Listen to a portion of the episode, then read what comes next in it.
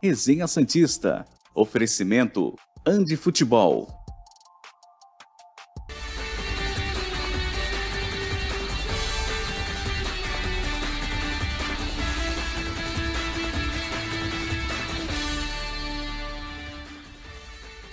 Muito bom dia! Sextou com S de saudade. O Natal tá chegando.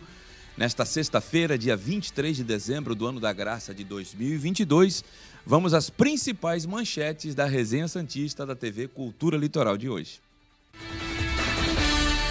Sonho do Santos para a temporada 2023? Acerta com o Galo.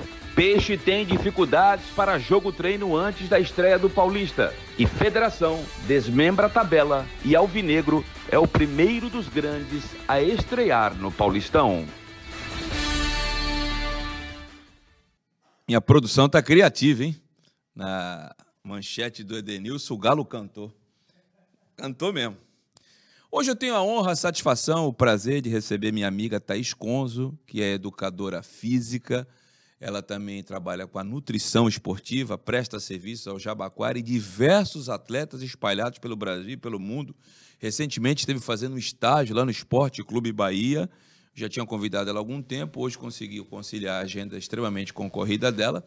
E ela vai falar também ao longo do programa da importância da nutrição e da educação física para os atletas de alto rendimento. Tudo bom, Thaís? Satisfação em tê-la aqui na Resenha Santista da TV Cultura Litoral. Bom dia, Demir, tudo bem? Muito obrigada pelo convite, estou muito feliz de estar aqui e poder compartilhar um pouquinho da minha rotina e do meu trabalho com vocês. Pô, será uma honra. No segundo bloco a gente vai explorar bastante a Thaís. E ao meu lado, como de costume, à minha esquerda, à sua direita, quem está no computador ou pela televisão, está a revelação da crônica esportiva do estado de São Paulo, Pedro Larroca. Tudo tranquilo, Pedrinho? Bom dia, Demir. Bom dia, Thaís. Agradeço a tua presença aqui. Tem muito que falar de Santos, informações chegando para nós agora há pouco. A gente vai passar tudo isso aqui no Resenha Santista da TV Cultura Litoral. Vamos começar falando das dificuldades que o técnico Odair Helman e o departamento de futebol do Santos estão em encontrar um, um adversário por um mero amistoso. O Santos vai fazer uma pré-temporada, se a gente pode dizer assim, dos dias 3 a 8 de janeiro em Atibaia. E pelas informações, o Santos não encontrou um adversário até o momento. Manda para o ar aí, meu caro Leandro. Santos encontra dificuldades para organizar jogo-treino. Departamento de Futebol do Santos, essa matéria é do Diário do Peixe. Deixa eu dar o crédito aqui, que é sempre bem-vindo. Liderado por Paulo Roberto Falcão e que tem o técnico Odair Helman à frente da equipe, planejam realizar um jogo-treino na viagem de pré-temporada para Atibaia, que acontece no próximo dia 3 de janeiro. Mas até o momento não obteve sucesso. O Peixe vem esbarrando na falta de calendário dos clubes e que entrou em contato. Entre os seis times convidados para o duelo, a maioria argumenta que os próximos compromissos já estão definidos. E aí, Pedro Larroca? A Portuguesa Santista conseguiu já alguns jogos treinos, joga hoje, inclusive, em Guararema contra o Água Santa. E o Santos não consegue, rapaz. O que está acontecendo? O Porte está fazendo xixi no cachorro? É exatamente sobre isso que eu ia falar. A portuguesa, que tem um aporte financeiro muito menor do que o Santos, está conseguindo montar, marcar alguns amistosos, diferentemente do clube de Vila Belmiro que mesmo com essa pré-temporada e indo perto da capital, que pode ser até um, uma falta de empecilho para outros clubes, pode ser até um ponto positivo para que faça esse amistoso de uma forma mais fácil, os outros clubes não estão aceitando. Então é realmente bem estranho. A maioria dos clubes, como já diz ali no texto, tem, tem justificado que é por ter compromissos já marcados, já definidos. Então é um pouco estranho isso. O Santos está perdendo moral até para marcar jogo treino. Aí não dá, né?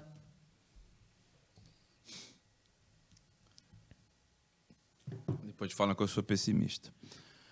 A Federação Paulista de Futebol definiu na tarde de ontem o desmembramento da fase de classificação do estadual. O Santos vai mandar seis jogos na primeira fase. São 12 jogos, seis como mandante, seis como visitante. E como tinha feito um acordo com o Canindé, o Santos vai mandar duas partidas no estádio Oswaldo Teixeira Duarte, no centro de São Paulo, lá às margens do Rio Tietê serão contra a Ferroviária e contra o São Bento.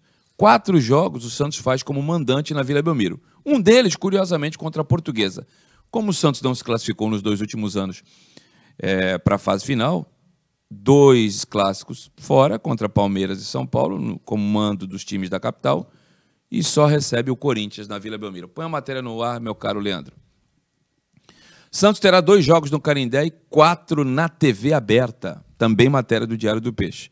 A Federação Paulista de Futebol divulgou a tabela desmembrada do Campeonato Paulista de 23. O Santos terá dois jogos no estádio do Canindé, local em que o clube realizou uma parceria com a portuguesa para a reforma do campo e arquibancadas. O Peixe vai enfrentar a Ferroviária no dia 28 de janeiro, na Vila Canindé, e também o São Bento no dia 8 de fevereiro. Tem gente que faz aniversário nesse dia aí, viu? Daqui a pouco eu entrego aqui, está na mesa. Às 21h35 no mesmo palco. Estes serão os primeiros duelos do Alvinegro na Casa da Portuguesa após parceria em conjunto com a Federação. Em relação aos jogos da TV aberta, eles serão contra Guarani, Água Santa, São Bento e Corinthians. O Santos está no grupo A do estadual, ao lado de Red Bull Bragantino, Botafogo e Inter de Limeira. Põe os jogos aí do Santos da primeira fase, meu caro Leandro. Muito obrigado. Dia 14 de janeiro, um sábado, seis e meia da tarde, o Santos é o primeiro dos clubes grandes a estrear no estadual. Enfrenta o Mirassol na Vila Belmiro. Transmissão do YouTube, Premiere e Paulistão Play.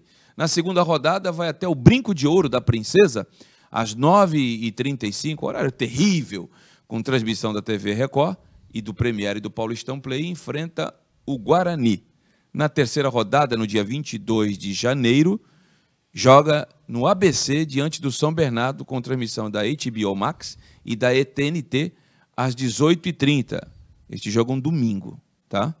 Na quarta-feira, 25 de um, meio de semana, com o jogo da TV Record e transmissão do Premiere e do Paulistão Play, enfrenta o Água Santa na Vila Belmiro. Na quinta rodada, no dia 28, é num sábado, 18h30, isso, sábado, 18h30, enfrenta a Ferroviária no Canindé. Transmissão da HBO Max e do TNT. No dia é, 4 de fevereiro, um sábado à tarde, o Santos vai tentar quebrar um incômodo indigesto tabu. Não vence o Palmeiras em competição, em qualquer lugar, na Chechênia, em Krypton, qualquer lugar do mundo. O Santos não ganha do Palmeiras desde 2019. Dez jogos. Dez jogos tomando taca do Palmeiras. Enfrenta o time Alviverde às 18h30 no Allianz Parque. Transmissão do YouTube, Premiere, Paulistão Play. Isso é só de televisão. Rádio, a grande maioria vai transmitir. E na sétima rodada, no dia 8 de fevereiro, aniversário do Pedro Larroca, 9h35 da noite, no Canindé, às margens do Rio Tietê, transmissão da Record, Premiere e Paulistão Play, enfrenta o São Bento de Sorocaba. Esses são os sete primeiros jogos. O Santos enfrenta o Corinthians também na Vila Belmiro e a própria Portuguesa como mandante. E aí, Pedrinho, o que você pode falar da tabela? Tá boa, tá ruim? Dois jogos é, em São Paulo, para o público paulistano acompanhar o Santos, coisa que não acontece há muito tempo, já que o Pacaembu está tá fechado. O que, que você pode dizer a respeito? Ah, os jogos em São Paulo são sempre bons. Você tem aí uma quase praticamente ali 60% dos jogos vai ser na Vila Belmiro, os outros 30, 40 em São Paulo. Isso é bom porque atinge um outro público. A gente sabe que por uma questão de proporção, grande parte da torcida santista, dos 8 milhões de torcedores do Peixe estão em São Paulo. Então é importante você atingir esses dois públicos, tanto da Baixada quanto o de São Paulo, que às vezes não tem a oportunidade de vir até Santos por uma questão de condução, não tem carro, Santos não tem um, um trem para que traz de São Paulo para Santos, um, um, ônibus, às vezes as pessoas não gostam, então é importante sim ter os jogos em São Paulo. Agora, por uma questão técnica e dos últimos anos horríveis do Santos, a gente se incomoda com a questão de ter dois clássicos fora. Então você enfrentar um Palmeiras que tem sido dominante, não só no futebol estadual, mas no futebol brasileiro, fora de casa, é, é, de chorar mesmo. É um São Paulo no Morumbi que é muito forte, tem uma campanha muito boa dentro de casa. Só que você tem aquela, aquela chance, aquele gostinho bom a mais de enfrentar o Corinthians, nosso maior rival, dentro da Vila Belmiro. Isso é um ponto positivo. Agora, os outros dois clássicos fora, é lógico que é uma questão técnica, não tem nada a ver, é uma questão de bastidores com a Federação Paulista, e sim, pelos dois últimos anos do Santos ter sido tenebrosos, o Santos vai enfrentar dois clássicos fora de casa. Apesar de livre no mercado e em recuperação no CT Rei Pelé, o Alisson dificilmente será reforço do Santos. Desde que eu voltei aqui para a TV Cultura Litoral no início deste mês, eu venho falando isso, que o Alisson não interessa ao técnico Odair Helman. Ele continua se recuperando fisicamente de um problema no joelho que ele teve o ano passado, quando estava para voltar para o Santos Ele estourou os ligamentos lá na Arábia, veio fazer recuperação no Brasil e está livre no mercado. E além do Ademir Quintino, hoje o Bruno Lima, da TV Tribuna, publicou as, nas primeiras horas da manhã uma matéria a respeito que eu vou ler para você. Apesar de livre no mercado e de estar se recuperando de uma cirurgia no joelho nas dependências do CTI Pelé, o volante Alisson dificilmente será reforço do Santos para a temporada 23.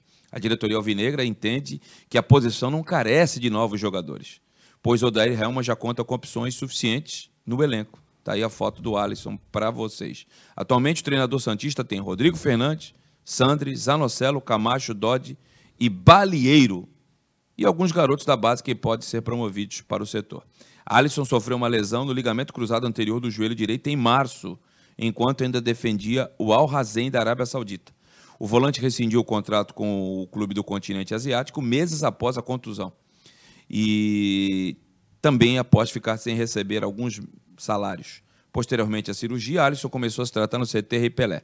E o retorno para o clube que o revelou chegou a ser considerado pelo presidente Andrés Rueda, que chegou até a dizer em entrevista: ainda não sei se será reforço para o ano que vem, mas será considerado.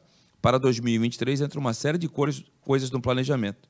Mas ele está aqui no clube, disse o mandatário do Peixe em entrevista à tribuna em outubro deste ano. A tribuna só está confirmando aquilo que eu já venho falando há algum tempo. Não estou dizendo que o Alisson é bom, é ruim, é médio, mas a comissão técnica, as características que o Odair imagina o time, não imagina ele, Pedrinho. Olha, tem todo o direito de ter essa escolha o Odair, até porque se ele vê um futebol no atleta que não vai ajudar no trabalho dele, não vai ajudar no planejamento em campo durante o ano, ok, é uma, uma opção do treinador. Agora, o Santos não tem um cara para ser o reserva, para ser o substituto, ou até mesmo ganhar a posição do Rodrigo Fernandes. E por que, que eu falo isso? É um cara que toma muito amarelo. É, foi assim, 15 amarelos no, no, último campeonato, ficava a cada três jogos um ficava fora, né? Então você tem aí uma, uma média bem alta de cartões. Então quando ficava suspenso, não tem um primeiro volante para suprir. O Santos na temporada passada utilizava o Camacho na posição, na ausência do Rodrigo Fernandes. Então ter um cara como o Alisson no elenco, não digo nem para ser titular, mas ter no elenco seria importante. Eu teria eu teria trago de volta mas se não foi uma opção do, do, novo treinador, nem do coordenador e nem do presidente Rueda, respeito, acho que ele tem todo o direito, porque ele é o treinador, ele que tem a visão do campo, ele que tem a visão do elenco, mas eu traria de volta justamente para ter essa sombra para o Rodrigo Fernandes. O Giancarlo Kozer está reclamando aqui. Não contrata o Alisson, mas tem no elenco Camacho, Maranhão e Balieiro. Ele, você concorda com ele? Eu concordo, porque o Maranhão, por exemplo, não acerta um passe de 5 metros. O Camacho para jogar de primeiro. Mas o, mas o Maranhão aí não tá. O, o Giancarlo, o Maranhão não tá entre os 37 Mas tá ele, fazendo... ele falou que foi contratado. Sim, sim. Inclusive o Maranhão veio como op segunda opção sobre o Alisson, né? Porque na época, antes do Alisson romper o ligamento. Maranhão. Antes do Alisson romper o ligamento, era para ter voltado para o Santos. E no jogo, no jogo de despedida foi o que ele se lesionou. E logo depois veio o Maranhão. E sobre o Camacho, não é um primeiro volante. Então quando ele é colocado nessa posição, é meio na fogueira, porque não tem o poder de marcação que o Rodrigo Fernandes tem, por exemplo. Então ter um cara como o Alisson no elenco, com esse poder de marcação que a gente sabe que ele tem, é realmente um pitbull, como era chamado aqui no tempo de Vila Belmiro, era, seria importante para esse 2023 do Santos. O Aldemar Edmilson disse: o ideal não era ter renovado com o Camacho, daí caberia o Alisson. Mas acho que são posições diferentes, apesar de respeitar o teu comentário, Aldemar. Ainda sobre o assunto do bloco anterior, só para não, não ser injusto, eu falei aqui que o Santos só manda um clássico na Vila, que é contra o Corinthians, e enfrenta Palmeiras e São Paulo é, no estádio dos rivais. A Portuguesa de Esporte, que voltou para a primeira divisão esse ano, o Santos joga na Vila. Você considera Santos e Portuguesa um clássico hoje ou não, Pedrinho? Ah, historicamente pode ser, porque a Portuguesa é uma equipe muito tradicional. Mas se for bater de elenco para elenco, não. E a Portuguesa esse ano na Série 1 luta para permanecer. A verdade é essa, né? Sim. Galerinha que está nos acompanhando pelo HF, fica com os nossos apoiadores. A você que nos acompanha pelas redes sociais, pode deixar mensagem no chat que ela pode ser lida e respondida por mim, pelo Pedrinho ou até pela nossa convidada, Thaís Conzo, que a gente vai explorar bastante a parte de nutrição e educação física no segundo bloco, tá bom? Você que está nos acompanhando pelas redes sociais, não deixa de se inscrever no canal e de mandar o like aí se você estiver gostando do programa. youtube.com.br TV Cultura Litoral. youtube.com.br TV Cultura Litoral. Deixa a sua mensagem no chat, que ela pode ser lida agora no intervalo. Vamos a um breve intervalo e a gente já retorna. Programa Resenha Santista. Oferecimento Andi Futebol.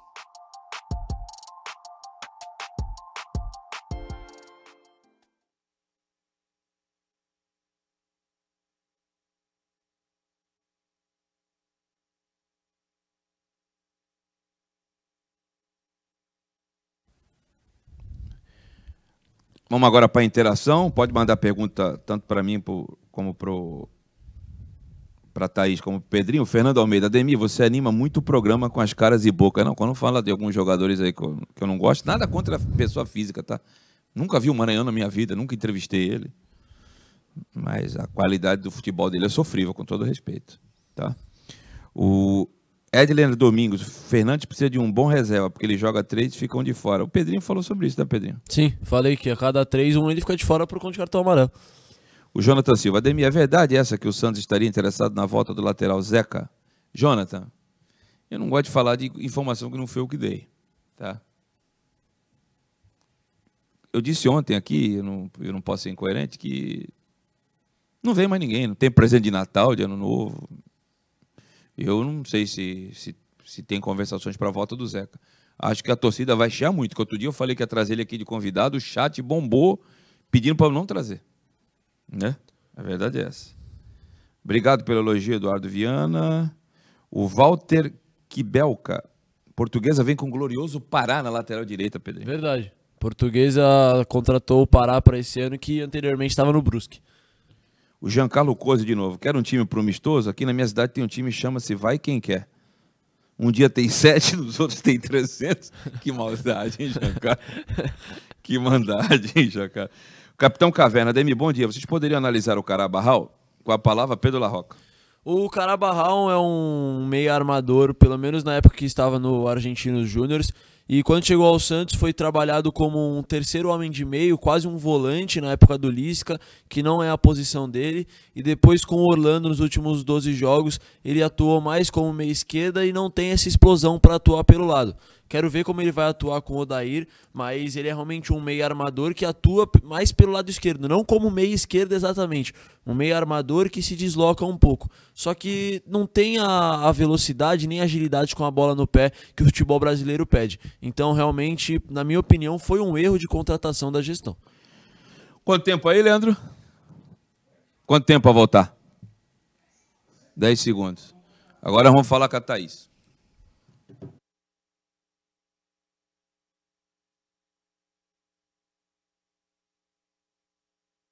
Programa Resenha Santista. Oferecimento Andi Futebol.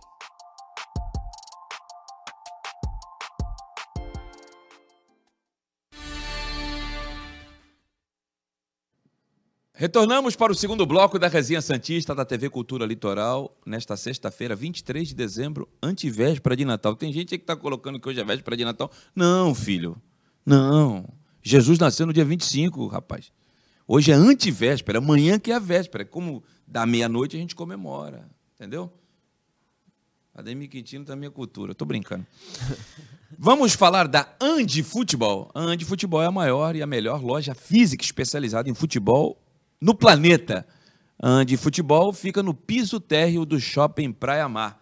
A você que é aqui de Santos, é só se dirigir ao shopping e você vai ter lá bolsas, camisas de futebol, camisas de treino, chuteiras, você que é atleta de alto rendimento, de baixo rendimento, que é um pé de rato, também tem, tem tênis e chuteiras para você lá na Andi Futebol.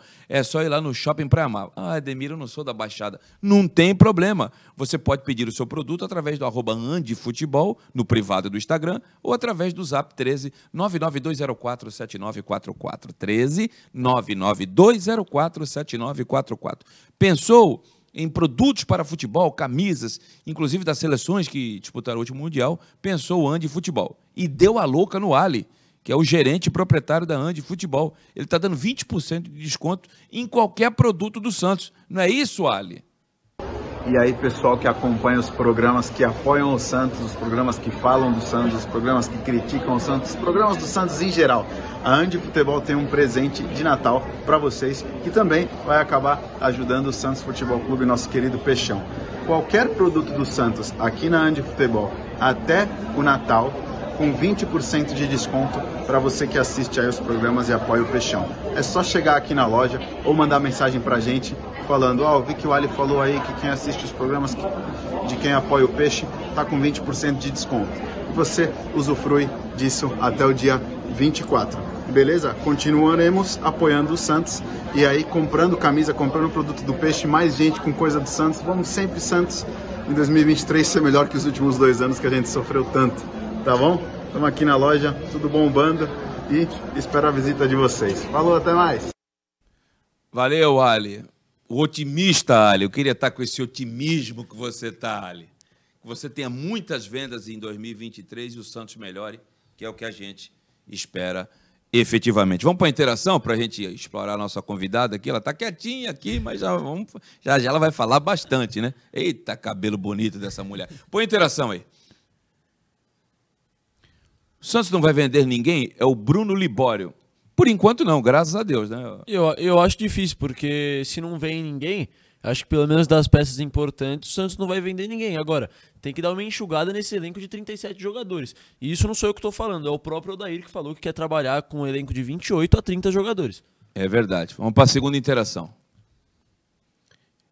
Esqueceu os Beatles, risos. Mesmo assim, o Pelé é maior, o Paulo Marques. Ontem eu disse que Pelé era uma das três maiores referências do mundo. Ainda continuo dizendo que é. Os Beatles também foram, ainda até são, né?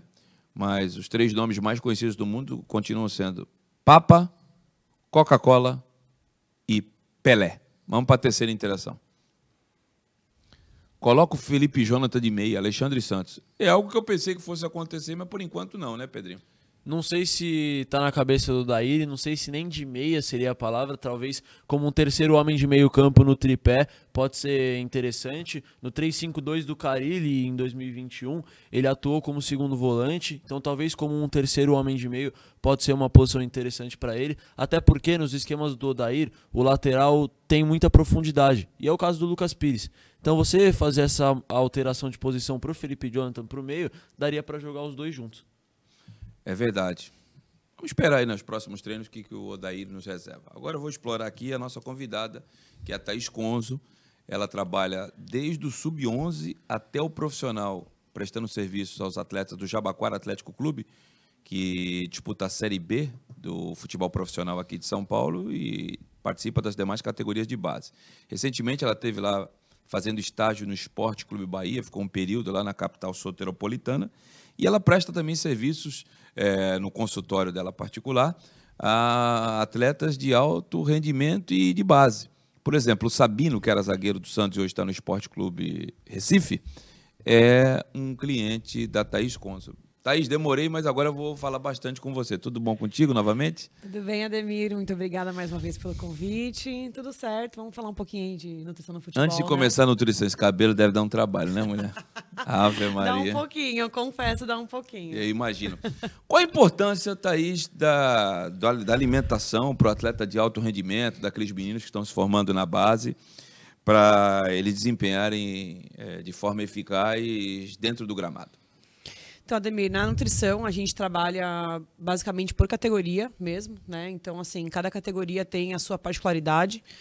É, principalmente quando a gente fala de sub-11, sub-12, sub-13, sub-14, a gente está preocupada mais com a maturação daquele atleta, como é que ele está sendo.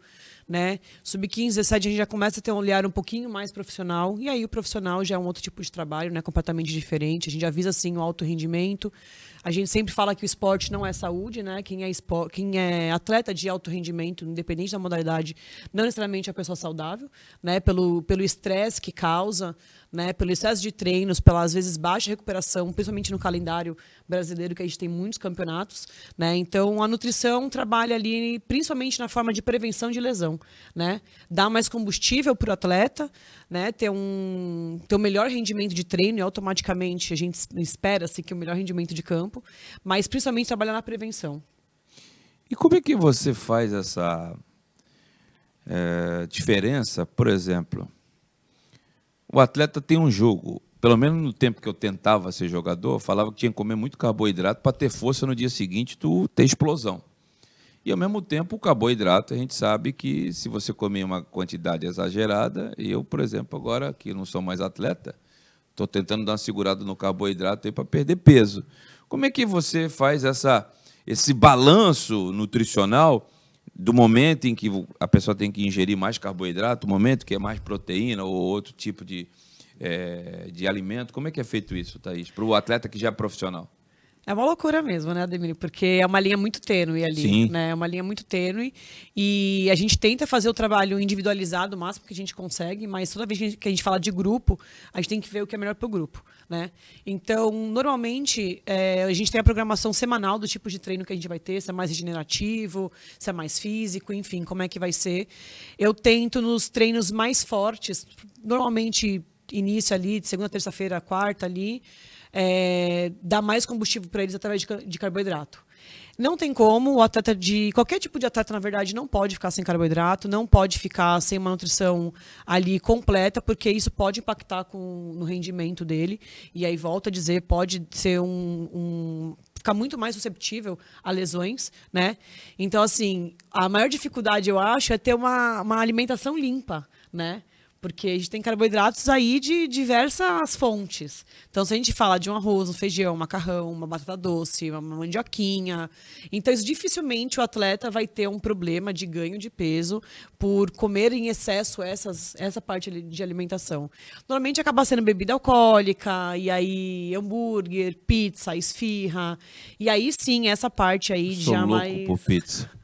É difícil. É difícil controlar principalmente os profissionais, né? Eu estava conversando com o Pedrinho aqui antes da gente começar que a base é muito mais fácil por serem menores de idade, é os que estão São mais disciplinados? Eles são porque eles querem chegar, né? A gente, eu falo muito que assim, a base cada vez ela é um funil. Né? Então, sub-17, a gente briga com os meninos que é ou vai ou racha. Então, eles quem realmente quer, quem realmente tem aquele sonho costuma ser muito mais disciplinado, porque não dá para desde pequeno fazer o que quer, o que bem entende, porque vai chegar no profissional completamente descompensado, né? E a gente sabe que a gente tem muito atleta com problema de peso, né? Tem os de baixo peso, mas a maioria acaba sendo o problema maior, mais difícil de lidar é com o excesso de peso.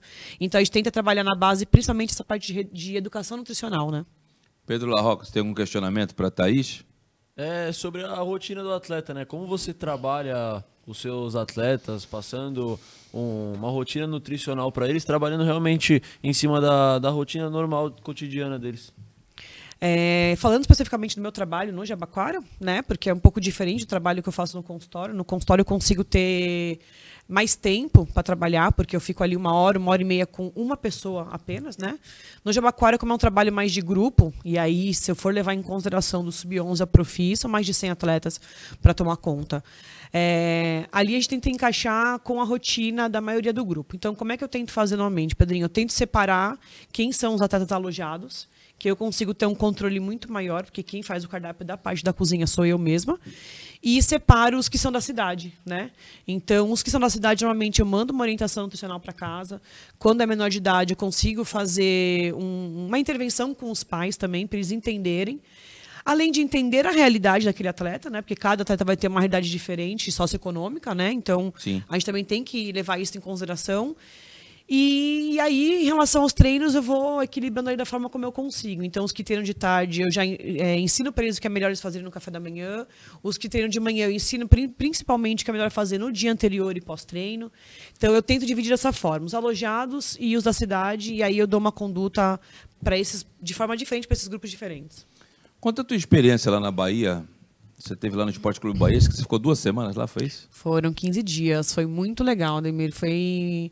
Eu já tinha feito alguns estágios, Cruzeiro. Você teve no Flamengo também, né? Flamengo, Fluminense, mas foi para jogo treino. Estágio efetivamente de nutrição eu fiz no Cruzeiro, Atlético Mineiro. ah, que me lembro agora é isso. E, o que, que eles acrescentaram aí na, É muito legal. cotidiano? São vivências diferentes, né? Eu vou completar quatro anos de, de futebol agora. Só quatro anos, pensei que você tivesse mais. Quatro, não, só quatro. E eu falo brincando que eu sofri muito no começo, porque a gente que gosta de futebol, a gente acha que isso é suficiente, né? Quando a gente vai chegar na parte profissional, que a gente vê como realmente a gente tem que entender de futebol perante a minha profissão. Sim. Então, quando eu fui pro Cruzeiro e pro Atlético Mineiro, foi bem no começo que eu entrei no Jabaquara, foi logo no primeiro ano. 2019. Então, assim, pro meu início foi muito importante. Eu tive uma vivência de. Foi muito rápido, muito breve, então foi um dia em cada, cada clube, né? Mas que eu fiquei assim, colada 12 horas com os profissionais de nutrição lá. E aí eu consegui entender por onde eu tinha que começar, né? Porque, eu, como eu falei, eu realmente não tinha uma experiência. Já essa última vez o Bahia foi muito legal, porque já estava beirando ao quarto ano de, de profissão, eu já sei as minhas dificuldades, as minhas facilidades, e foi legal vivenciar um time grande, né? Vivenciar a rotina de time grande. A priori eu fui para ficar com as categorias de base lá, é, mas no fim eu fiz muita amizade com o pessoal, o pessoal deixou eu participar também do profissional, então foi muito legal. É, tenho certeza que eu consegui acrescentar coisas nossas para eles, aprendi muita coisa, principalmente da culinária deles trouxe muito para cá, porque a gente que trabalha com, com, base, a gente sabe que poucos atletas são daqui, a maioria são de outras regiões. Com certeza. Então foi um desafio muito legal para eu também conseguir trazer para cá novos alimentos, não só para os que são de lá e estão aqui sente falta, né, daquele cuscuz, né, daquela mandioca de café da manhã que a gente não As tem comidas no típicas da região. Exatamente. Tanto trazer isso para cá para quem é de lá e sente falta, porque vem para cá em janeiro e volta para casa tá para final de novembro, começo de dezembro, então passa mais parte do tempo fora de casa do que em casa, quantos que são aqui da região sudeste que não conhecem, que não trabalham com esse tipo de alimento. E a gente acaba apresentando, mostrando os benefícios, enfim. Então foi muito legal, eu gostei bastante. Tem mais algum questionamento para Thaís, Pedrinho? Sobre a diferença do, do time grande quando você volta para Santos e vem para um time de menor expressão como o Jabaquara, o que dá para trazer de lá e o que você tem que deixar lá, que infelizmente não dá para ser usar como exemplo aqui no Jabaquara?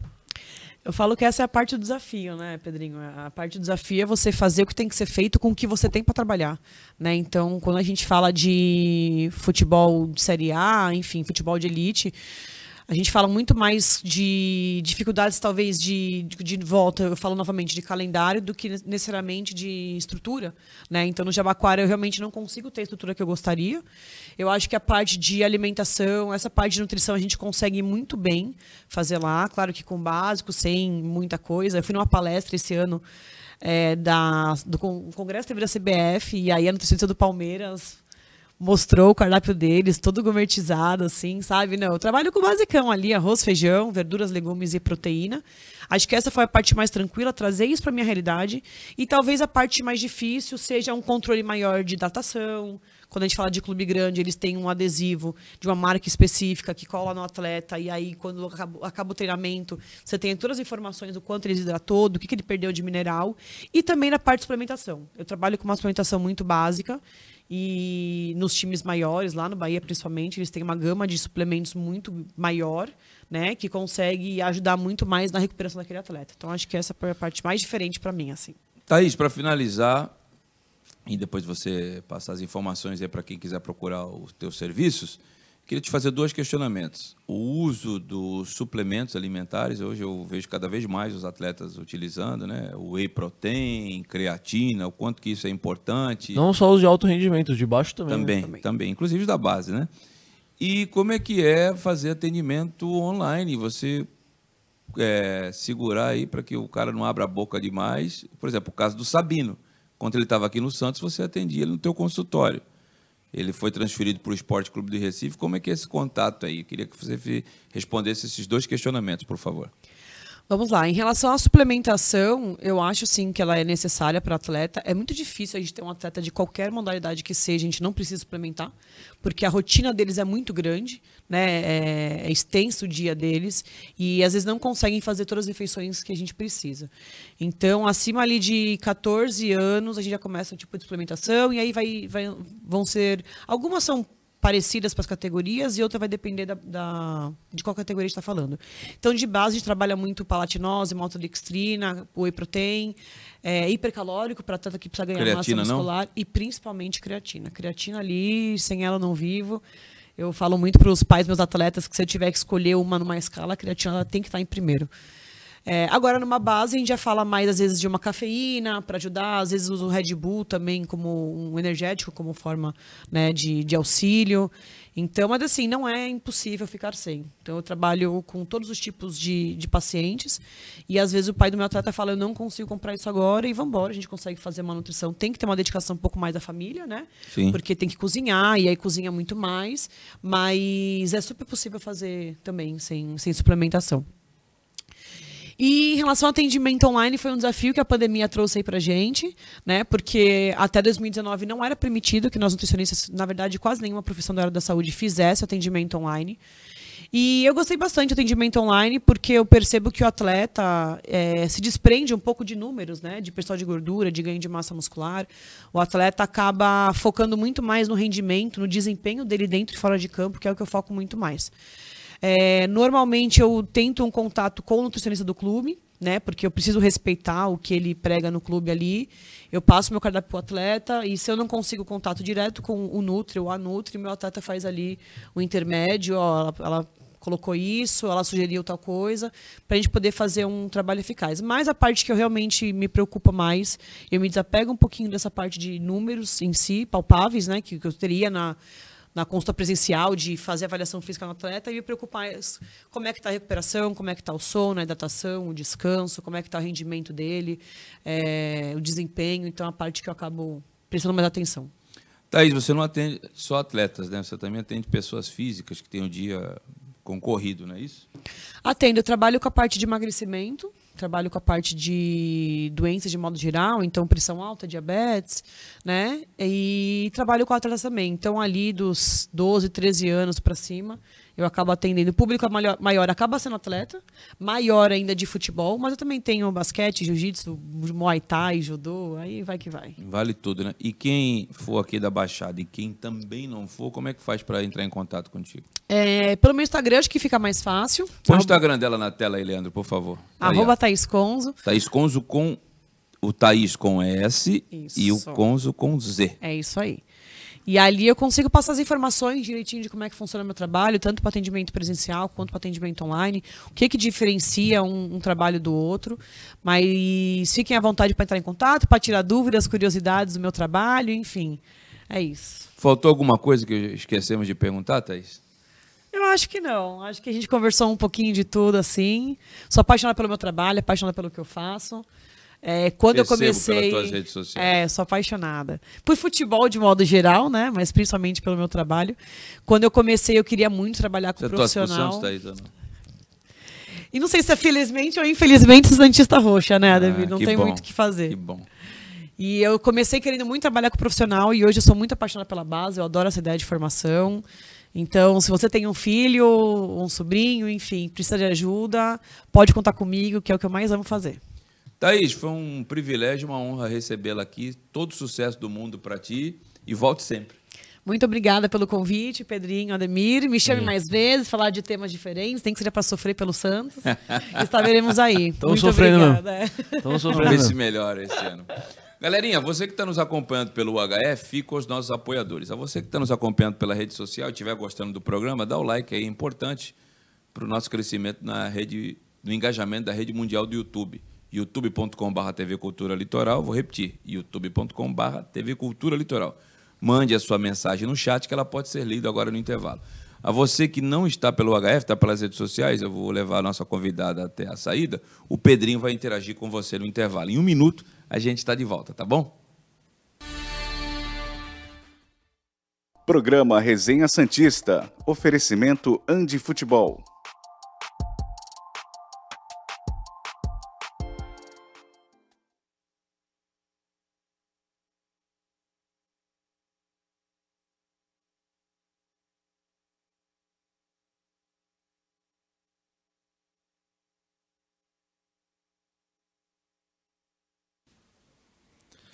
Vamos lá para interação, galera. Estão perguntando aqui, será que o Rueda vai convencer o Falcão a contratar o Alisson para meio armador? Não é a função dele. É um primeiro volante que rouba a bola, às vezes tomava uns cartões bobos assim como o Fernandes, mas é mais um primeiro volante, não chega a ser um camisa 10. É, muita gente elogiando aqui a entrevista da, da Thaís, é, elogiando o Ademir. Será que o Santos não consegue vender o Camacho? Eu acho que aí são dois problemas, né? Um é a falta de, de jogo que ele tem, a utilização dele na posição errada e os números são baixos, justamente por conta disso. Então é muito difícil acontecer essa venda e principalmente de um jogador que é importante para compor o elenco e que foi titular algumas vezes na temporada passada, o Odair vai querer pelo menos contar com ele nesse início de temporada. Pedrinho Zanocelo, Pedrinho Zanocelo não dá. Nos últimos dois anos, quando ele esteve aqui no Santos, não foi tão bem, mas talvez como um terceiro homem de meio campo possa render. Mas concordo contigo que, que ultimamente tem feito a gente sofrer bastante. É, com esse elenco não dá para chegar na semi da Sula pro Santos, com a camisa que tem, acho que até com, com o elenco sofrível que a gente tem, é obrigação chegar pelo menos na semifinal da Sul-Americana. Não dá para cair pra Tátira entre River Plate do Uruguai, como foi em 2019, não tem condição disso acontecer novamente. Quem você quer que seja o meio-campo titular, Pedrinho? Vamos lá, o que eu quero? Rodrigo Fernandes, Dodge e talvez o Mendonça vindo por trás ou o Soteudo em determinadas oportunidades, mas o que eu acho que o Odair vai colocar é Fernandes, Dodge, e aí tem a dúvida, pode ser o Mendonça, que é o que eu quero, mas pelas ideias do Odair e o que ele trabalhou nos últimos clubes, é, seria o Zanocelo, esse terceiro homem do meio campo. Pegar aqui mais interações, muita gente falando sobre a venda do Camacho que todo mundo quer que ele venda, mas já falei aqui que é muito difícil pelos números baixos dele. Pedrinho, só manda pergunta boa. Esse moleque é fera. Obrigado pelo elogio. Eu não como carboidrato, mas bebo muito carboidrato. Aí é. Aí é. Aí é complicado, hein? Vou voltar.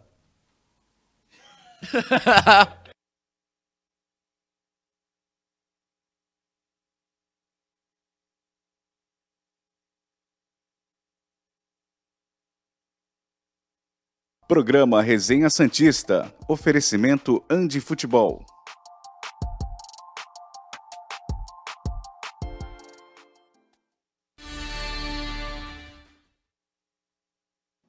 Retornamos para o terceiro e último bloco desta sexta-feira.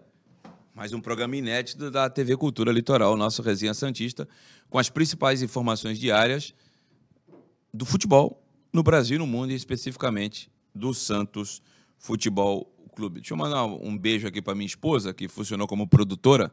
A minha esposa é cliente da Thaís Conzo. Foi ela que fez aí o contato com a Thaís, que falou com a gente aqui, deu uma aula de nutrição esportiva. Então, um grande beijo para a dona Lucilene. Vamos falar mais de Santos? Vamos sim. Edenilson, o Galo cantou, saiu do Transferban e levou o sonho e objeto de consumo do Alvinegro de Vila Belmiro. Leandro, põe a matéria no ar. Sonho do Santos, Edenilson é anunciado como reforço do Atlético Mineiro. O Atlético Mineiro anunciou a contratação do meio-campista Edenilson. Edenilson, que assinará contrato até dezembro de 24. O jogador estava no Internacional de Porto Alegre e se apresentará ao Galo em 3 de janeiro para realizar exames complementares e se juntar ao grupo na segunda etapa da pré-temporada. O Clube Mineiro pagou cerca de 1,25 milhão de dólares, dólares, 6,5 milhões pela cotação atual de reais, além de perdoar uma dívida antiga entre os clubes, como forma inicialmente o Globo Esporte. O Peixe chegou a oferecer valores parecidos, mas a forma de pagamento atrapalhou o negócio. O Santos queria fazer como fez a, como faz aquela casa de eletrodoméstico, ainda não sei se faz, eu não vou fazer propaganda de graça. É, quer pagar quanto, né? A perder a, a longo prazo. E o Edenilson foi pro Galo. Já era esperado, a gente comentou aqui no. Logo que a gente veio para casa aqui em dezembro, né, Pedrinho? É, por, por dois motivos, né? Um, que a melhor fase dele no Internacional foi, o, foi com o Cudê atual técnico do, do Atlético Mineiro. Então era um, um, dos motivos aí que eu via que ele ia preferir o Atlético ao Santos. E o segundo motivo é o projeto esportivo, o projeto financeiro. Claro que o Atlético Mineiro tem muito mais a oferecer, não só na questão do salário, mas em luvas e até mesmo o quão longe o Atlético pode chegar nas competições, diferentemente do Santos. Agora, o Santos deve, ofereceu ali entre 8 e 10 milhões e o Inter não aceitou justamente por esse carnê que o Santos estava querendo fazer com todas as contratações que vem fazendo ao longo dos últimos dois anos. Então, realmente, pela forma de pagamento, até ofereceu mais, mas pela forma de pagamento, o Santos acabou perdendo esse jogador que traria muita qualidade para esse elenco. O David Williams disse que eu sou um gentleman, porque eu fui levar a convidada, acho que é o mínimo, né, cara? E o Roberto Carlos disse que eu vou apanhar em casa. Não, não, não vou apanhar em casa, não. É amiga da minha mulher, cara. Eu sei que tem a música do seu Jorge que fala, ela é amiga da minha mulher. Pois é, pois é. Mas ela não vive dando em cima de mim, não. Pode ficar tranquilo, tá? Sem não dá. E a mulher tá assistindo o programa, viu? Então, cara, não dá. Pode ficar tranquilo, entendeu? Não vou apanhar em casa, não. E o Jean, e o Jean Carlo Coisa tá numa fase excepcional, hein? Ele, para quem estava acompanhando só pela pela rede social e já sabe do que eu vou falar. Quem está acompanhando pelo H vai saber agora. o Giancarlo Conde foi quem mandou que ele só bebe carboidrato. é só na cerveja, né, Giancarlo? Aí é duro, hein, cara? Só tá no carboidrato. Pena que a Thaís não tá aqui mais para falar sobre Falar desse carboidrato. É, desse carboidrato. É que esse aí não é carboidrato limpo, não. Você pode ter certeza. Porque ela falou aqui dos carboidratos limpos o arroz, o feijão. Muita gente elogiando ela aqui, cara. Sim. Isso é bacana, hein, gente? Vamos seguir a Thaís Conzo aí, gente, no, no Instagram, arroba Thaís Conzo com S, né? Thaís, o primeiro é S, e o Conzo é Z. Thaís Conzo, tudo junto, tá bom? O meio-campista Sanches, nós trouxemos a informação ontem, em primeiríssima mão aqui no Resenha Santista, deu alterações no exame de força dele do coração. E ele, segunda-feira, vai realizar uma tomografia computadorizada para saber os, o estrago que, ou se realmente não houve erro no exame, para fazer uma avaliação mais minuciosa, se ele continuará a carreira, se vai ter que fazer é, alguma intervenção, né? E pelas informações que nós apuramos, o problema do Sanches é na coronária e foi é, pego no teste de força. Não dá para dizer ainda se ele vai ter que interromper a carreira de forma precoce, se vai ter que fazer. Nem tão precoce assim. 37 anos. É. Mas ele queria mais. É, né? claro, e dá. É. É um bom jogador tecnicamente. E diz que esse problema na coronária costuma dar nas pessoas acima de 55 anos. Eu estou começando a ficar preocupado, porque eu estou com 49. mas alguns casos acontecem de dar antes, né? Que é um bloqueio em uma das veias que bombeiam um coração.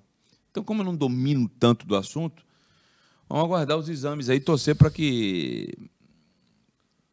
não seja algo assim tão grave, né? Não está nem é, descartado um cateterismo que para alguns é, é, uma situação simples, Pedrinho, mas a gente não ouve falar isso num atleta de alto rendimento, né? Ah, e problema no coração é sempre muito sério, tem que tomar bastante cuidado. É uma pena, né? Porque um cara que está bastante tempo no clube, queria mais, tem contrato até junho de 2023. Não sei se iria parar a carreira ou iria procurar um outro clube, mas a gente sabe da qualidade técnica que o Sanches tem. Como eu falei, é uma pena que tenha dado um problema como esse num jogador. Eu acho que é uma, uma pessoa, nunca tive a oportunidade de conversar, mas parece ser uma pessoa muito boa, de, de família. Tem alguns amigos em comum, então dá para dá ter alguma uma ideia em relação a, a isso. E sobre o coração é realmente complicado. Um cara que foi muito intenso durante toda a carreira, jogou basicamente sua vida no futebol sul-americano, um futebol de, muito, de muita pegada, de muita dividida forte, muitas entradas duras. Então acho que é até por isso que deu esse, esse problema um pouco antes da média aí do pessoal que é de 55 anos. Um pouco antes, não, né? Muito antes. Quase aí 18 anos de, de diferença em relação à média. Então é um cara de, que sempre teve muita intensidade, principalmente por atuar sempre no futebol sul-americano e aí veio calhar esse problema no coração. E espero que a tomografia que vai ser feita na segunda-feira dê errado. Mostre, Thiago, mostre que está errado, né? O Tiago Moraes, estamos falando de futebol, trouxemos a profissional aqui para falar da importância da alimentação. Tu está perguntando se a mulher é solteira, rapaz? O que, que é isso, Tiago Moraes? Bom, o privado do Instagram tu tem dela aí, agora é contigo. O Roberto Carlos de Oliveira, você cuida. Está é, perguntando para a Thaís, que já foi embora. Você cuida de jogadores de peso? Você contratou quatro jogadores de peso. Esse trocadilho teu é sem vergonha, hein, Roberto Carlos? Quer falar alguma coisa, Pedrinho? Vou falar o que? Só dá irritada. O Fernando Almeida está falando que resenha boa, curti muito. A vida já é tão difícil, cara. Fica só. Uh, o Santos apresentou o meio-campista e atacante Medoça. Ele chega para ser o camisa 20 em substituição ao camisa 20 anterior, que era Luan. Não, cara. Vamos falar aqui, brincar quando dá. Tem que ter bom senso, né? Não pode né? Vou ficar falando palavrão aqui constantemente. Tem um limite. É, tudo tem limite. O Fagner Silva, que está em Itatiba e que adora a gente. O Fábio Lima diz que vender o Camacho é o mesmo que tentar vender o Maré. Não vende mais, que a idade Não. que ele tem não vende mais. Pelos números, né, Demir? Não, não vende mais, esquece. Os scouts do clube, dos clubes não vão deixar. O Fagner Silva diz que o Edenilson não é tudo isso. Você concorda com ele ou não? Não, um jogador de muita qualidade técnica e que taticamente é muito disciplinado.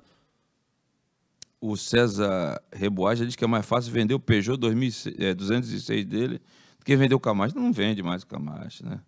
O Leandro Santista, graças ao Demir, tô com aquela música do Traje Rigor na cabeça a semana toda. Me quer comprar, me gosta ganhar dinheiro. Vai, faz tempo essa aí. hein? Edenilson é bola, mas 800 picanha não dá, Pedrinho. Fernando Almeida. Não, não dá, realmente. O Santos não tem condição financeira de trazer um cara por 800 mil reais por mês. Agora, tem que ser lembrado o seguinte: chegou a pagar 650 mil por mês pro Goulart, chegou a pagar 400 mil por mês pro Angulo. Eu acho que dois jogadores como esse dá um Edenilson. Ou o Edenilson até melhor que dois desses caras. Então dá pra ser pensado nisso, mas de acordo com a promessa do presidente de austeridade financeira, não tá na realidade do Santos. O Jaime Luiz Silva, o Washington do Fluminense continua a jogar sem problemas. Cada caso é um caso, a gente tem que. Não tem aqui o diagnóstico completo do que aconteceu com o Santos, né, Pedrinho? Mas o Washington é o Washington, né? Um a cada dez que acontece isso e coração é coração, não tem jeito, Ademir. Coração tem que ter um cuidado a mais, porque qualquer problema que dê dentro de campo, uma parada cardíaca, aí já, já compromete toda a, a vida do cara, né? O Abelino Marques diz que, bom dia, Demir. Já passei por isso duas vezes. O cateterismo é um exame que vai mostrar onde a lesão está. Tive em 2005 e depois 2013. É, Sidney, quem que está desmerecendo o jogador do Santos aqui? Eu só é, tô lendo o chat, cara. Em momento algum desmereci ninguém. Tá bom? O próprio Sidney está perguntando quem é Denilson, pelo amor de Deus. Ele teve na seleção do Tite aí nas eliminatórias, cara. Não, jogador de seleção, não dá pra jogar fora assim, não. É. O Lucas Moraes. Ademir, que eu vou re- repassar para o Pedrinho. Já, já respondemos isso aqui, mas na audiência rotativa não custa responder novamente. Você acha que o retorno do Lucas Lima seria viável? Não, jamais. Esse jogador não pode pisar os pés do Santos Futebol Clube novamente. O Adilson Manuel Pereira, só mesmo você, Ademir, para alegrar nossas manhãs, porque o Santos está nos dar dor de cabeça. Vamos ver se o time encaixa aí com o treinador, né? A minha esperança é o treinador, cara. Eu não estou assim muito esperançoso com as contratações realizadas, não. Não estou dizendo que são perebas, não estou dizendo isso, mas não acho que ele levou o Santos num patamar tão grandioso assim. Agora, se o treinador encaixar, eu acho que ele precisa de alguns meses, eu acho que o torcedor vai ter que ter paciência. Pode ser que os resultados sejam melhores do que foram é, os dois últimos anos, não, Pedro? É aquilo que a gente vem brincando, né? Tem que tirar a 10 do Soteldo e dar pro Odair, porque ele que tem que ser o craque do time nessa temporada, não tem jeito. Se não for, se não for o treinador, não vai depender dos jogadores. E o Odair é o melhor treinador que o Santos teve nos últimos dois anos. É que foi uma, uma contratação mais coordenada, que teve um certo projeto, um treinador que tem um certo histórico aqui no Brasil. Então ele tem que ser o craque do time. Não vão ser os jogadores, tem que ser o treinador juntamente com a comissão técnica, claro. Muita gente perguntando do Zé, que eu já falei aqui durante o programa, né? Vou ficar repetitivo, com todo respeito. O David William, enfim, Cristaldo foi anunciado. É a mesma conversa aqui do Adonis É, o Varacos. Cristaldo foi anunciado Acabou o sonho Cristaldo, né? O sonho ou a ilusão? Para mim foi ilusão. É claro. Não, tô falando assim, se viesse, seria o sonho realizado ou uma ilusão? O Carabarral também era sonho. Deu no que deu. Tu gosta dele? Eu não Tá vou, rápido o nosso Leandro, já botou aí o Cristaldo. Eu não, vou mentir, eu não sou um entusiasta do futebol argentino, não cheguei a acompanhar, mas os números são bons. Até aí dos cara, os números do Carabarral também eram. Então não dá pra gente ter um parâmetro de um jogador que estava no futebol argentino que vai vir pro Brasil. Como você mesmo fala, vou até pegar a tua frase, se o cara não foi procurado por River e Boca no Brasil, na Argentina, aliás, dá pra, dá pra ter um pé atrás com esse tipo de jogador. Então não dá pra gente ficar sonhando com um cara que jamais saiu do futebol argentino. Ademir, em entrevista com o Zeca, falei com ele duas vezes. Na primeira, ele disse que ia entrar aqui num dia determinado. Passei para a produção, mandamos o link para a assessoria dele. Próximo do horário dele entrar no ar, ele disse que estava com um problema familiar. Respeitamos. Convidei a segunda vez. Falou que ia participar, mas não disse o dia. E aí, cara, todo respeito. Convidei uma, convidei duas. Um é pouco, dois é bom, três é demais, né? Já diz o ditado. Foi isso. Tá bom, David William? Ele tem meu contato se ele quiser conversar comigo. Entendeu? Foi isso. O Reginaldo Santos. Bom dia, Demir e Pedrinho. Tem informação do Miguelito no Bahia? Pô, gente, vocês acreditam em tudo quanto é fake news? O cara está inscrito na Copa São Paulo com o Santos, está treinando com, com o time profissional. Isso é mais. Isso é mais mentiroso do que o Mundial do Palmeiras em 51, com todo respeito. Isso aí tem, tem toda uma, uma, uma, coisa, uma coisa por trás, que é o seguinte, tem toda uma, uma questão macro, que o Santos tem um projeto em cima do jogador. Não vai vender ele assim do nada, não vai entregar ele para outro time do nada. Desde que ele chegou ao Santos, o Santos tem um projeto para ele, não só para ele, mas para o Zabala, para o Enzo. Tem o projeto Santos Bolívia. Não vai se desfazer assim do jogador. A venda que o Santos vai fazer do Miguelito num, num futuro, ou próximo, ou nem tão próximo assim, é para Europa, no máximo. Para o Brasil, jamais. O Santos tem um projeto para o jogador. Não vai dar, dar um de graça para um, um time que é rival direto aqui no Brasil. Mais duas perguntas para a gente encerrar a edição do programa de hoje. A primeira, o Michel Freitas. Pessoal falar que nem o Klopp e o Guardiola dá jeito, não dá jeito não sem mão de obra qualificada. O Maionese, ele está brincando em relação ao nome do Helma, não vai fazer milagre. O time é ruim, infelizmente. Você concorda com o Michel ou não? Não, o time é de qualidade técnica muito duvidosa, é sofrível. Era constrangedor ver os jogos do Santos na temporada passada. Mas o Odair tem condição sim de ser o craque do time. Em 2018, quando o Inter estava recém-ascendido da Série B para a Série A, ele conseguiu já uma vaga direta para a Libertadores de 2019. Então, um cara que sabe trabalhar com elencos curtos e de qualidade técnica inferior. E eu costumo falar que eu gosto de usar a história como exemplo para um presente ou para um futuro. Então, espero, espero que se repita esse trabalho que ele fez no Inter, o trabalho consistente que ele fez no Fluminense e em todos os times que ele teve trabalhos longevos que demoram um tempinho para encaixar, mas em algum momento encaixa. Ele vai ter que ser o craque do time nessa temporada e convenhamos, tem que ser melhor do que na última temporada. Ficar em 12 lugar no Brasileiro, cair para Tátira na Sul-Americana, oitavas, dentro da Vila Belmiro, tomar de 4 a 0 pro Corinthians numa, uma quarta, oitava de final de Copa do Brasil, lutar até o último jogo para não cair no, no sofrível Campeonato Paulista, não dá, né? Então tem que ser melhor do que na última temporada. O Roberto Carlos de Oliveira falou o seguinte: chama o Zeca, mas o pagodinho, e manda ele cantar Deixa a Vida Me Levar. Vida leva tu tá esperto, hein, Pedrinho? Tu tá esperto. E por fim, a última do dia de hoje, o João Pedro Fernandes. Bom dia, Ademir, Pedrinho, amigos do Resenha. Você acha que com meia de peso, realmente de peso, Mudaria o patamar do Santos, tipo uma rascaeta da vida? Grande abraço para você, amigo. Ah, mudaria. É, claro. Mudaria. Com Principalmente uma região que é a céfala do Santos, né? Ex exatamente. Aí o Odair teria tendo um cara como a Rascaeta, igual ele deu exemplo, o Odair teria que se desvencilhar de qualquer ideia de jogo que ele tenha para formar uma equipe num 4-2-3-1, fazer esse meio armador, ter um cara que ajude taticamente, se o Arrascaeta não ajudasse, não jogava no Brasil. Então, ter esse cara tecnicamente qualificado, se for o Mendonça, esse cara para jogar atrás do Marcos Leonardo, não é um armador, não é um coordenador de jogadas. É muito mais um falso 9, um ponta de lança, como era chamado antigamente, do que propriamente um camisa 10. Repito, acho difícil que o Santos vá atrás de um meio armador, ou, aliás, acho difícil que o Santos vá atrás de outro jogador, até pelo menos o fim ali da primeira fase do Paulista. Depois do mata-mata é outra história. E aí, depois, na, na distância entre Paulista e Brasileiro também é uma história completamente diferente. Aí vai das ideias do treinador e o que ele entende que precisa melhorar no time. Mas hoje o Santos não vai atrás de mais ninguém. E outra, o Odair vai ter que trabalhar com as peças que ele tem hoje. E de coordenador de jogadas, ele tem Ed Carlos, ele tem Pirani, que para mim não estão prontos para ser titulares ou mudar o patamar dessa equipe do Santos. Em determinadas partidas, pode usar o Soteudo quando o Santos for jogar de uma forma mais reativa. Agora, eu já, já cansei de falar, a gente já cansou de falar aqui que ele costuma trabalhar com o tripé um volante e dois caras mais à frente. Vamos ver se isso vai repetir, vai se, se confirmar aí nas primeiras rodadas do Paulistão.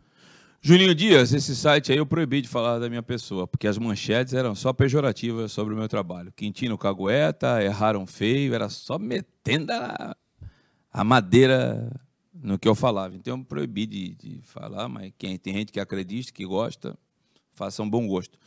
Muitas mensagens aqui de Feliz Natal. É o último programa antes do Natal, então aproveito para desejar um excelente Natal, que o nascimento de Jesus possa renovar as esperanças de dias melhores, de muita luz no coração de todos que acompanham a gente aqui na Resenha Santista da TV Cultura Litoral. E que é um momento de prece, né, cara, de reflexão. E que todos possam fazer agora, no dia 25, quando mais o Natal se aproxima. Pedrinho, obrigado mais uma vez. A gente volta com o programa inédito na segunda-feira, dia 26. E um ótimo Natal para ti e para tua família, meu querido. Valeu, Ademir, ao pessoal aqui do Resenha. Desejar um ótimo Natal a todos. Que o Menino Jesus entre com muita luz na casa e também no coração de todos vocês. Um ótimo Natal para ti também, Ademir, e para toda a sua família. Uma ótima sexta-feira a todos e um ótimo fim de semana. Galera, bom Natal. Segunda, terça e quarta tem programa inédito e eu te espero aqui na Resenha Santista da TV Cultura Litoral. Uma ótima sequência de sexta-feira, bom final de semana e um ótimo Natal para todos. Valeu!